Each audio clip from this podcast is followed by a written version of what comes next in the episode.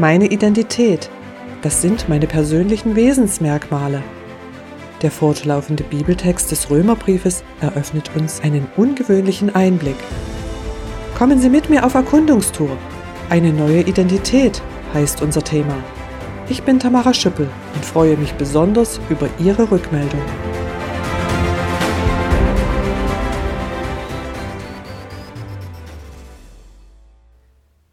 Meine Identität, das sind meine persönlichen Wesensmerkmale. Einige Grundzüge sind unveränderlich. Vieles wird beständig geformt und entwickelt durch Ereignisse und Erfahrungen im sozialen Umfeld. Natürlich hat auch jeder selbst Einfluss darauf. Weil Sünde, also das todbringende Böse, unser gesamtes Umfeld durchsetzt, deshalb ist die Identität jedes Menschen völlig durchzogen von Sünde. Aber wie ist Gemeinschaft mit Gott dann möglich? Ich lese den Bibeltext Römer Kapitel 7 Vers 14 bis Kapitel 8 Vers 2.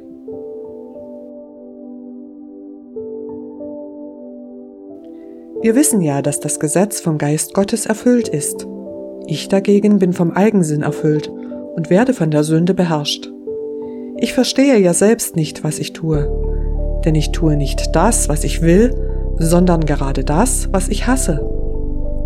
Wenn ich aber tue, was ich gar nicht will, stimme ich dem Gesetz zu und heiße es gut. Dann aber bin nicht mehr ich es, der handelt, sondern die Sünde, die in mir wohnt. Denn ich weiß, dass in mir, das heißt in meiner Natur, nichts Gutes wohnt. Es fehlt mir nicht am Wollen, aber ich bringe es nicht fertig, das Gute zu tun.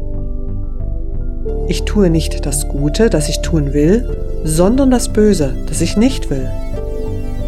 Wenn ich aber das tue, was ich gar nicht will, dann bin nicht mehr ich der Handelnde, sondern die Sünde, die in mir wohnt. Ich stelle also ein Gesetz des Bösen in mir fest, obwohl ich doch das Gute tun will. Denn meiner innersten Überzeugung nach stimme ich dem Gesetz Gottes freudig zu aber in meinen Gliedern sehe ich ein anderes Gesetz wirken, das mit dem Gesetz in meinem Innern im Streit liegt und mich zu seinem Gefangenen macht. Das Gesetz der Sünde. Ich unglückseliger Mensch, gibt es denn niemand, der mich aus dieser tödlichen Verstrickung befreit? Doch, und dafür danke ich Gott durch Jesus Christus, unseren Herrn. Es gilt also beides, Meiner innersten Überzeugung nach diene ich dem Gesetz Gottes, meiner Natur nach aber folge ich dem Gesetz der Sünde. Es gibt jetzt also kein Verdammungsurteil mehr für die, die ganz mit Jesus Christus verbunden sind. Denn das Gesetz des Geistes, das dich mit Jesus Christus zum Leben führt, hat dich von dem Gesetz befreit, das nur Sünde und Tod bringt.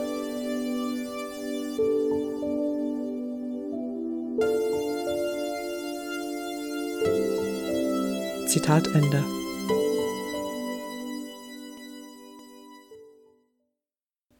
Gott sei Dank, Jesus hat durch sein Sterben am Kreuz das Todesurteil für Sünder auf sich genommen. Weil ich kontinuierlich mit Jesus lebe, gibt es für mich kein Verdammungsurteil mehr. Jesus schenkt mir eine Identität, die zu Gott passt. Sie ist individuell für mich kreiert und wird beständig entwickelt. Ich möchte diese Identität mit Jesus gemeinsam gestalten. Ich möchte mich entfalten und von Gott prägen lassen. Das ist das Gesetz des Geistes, von dem unser Bibeltext spricht.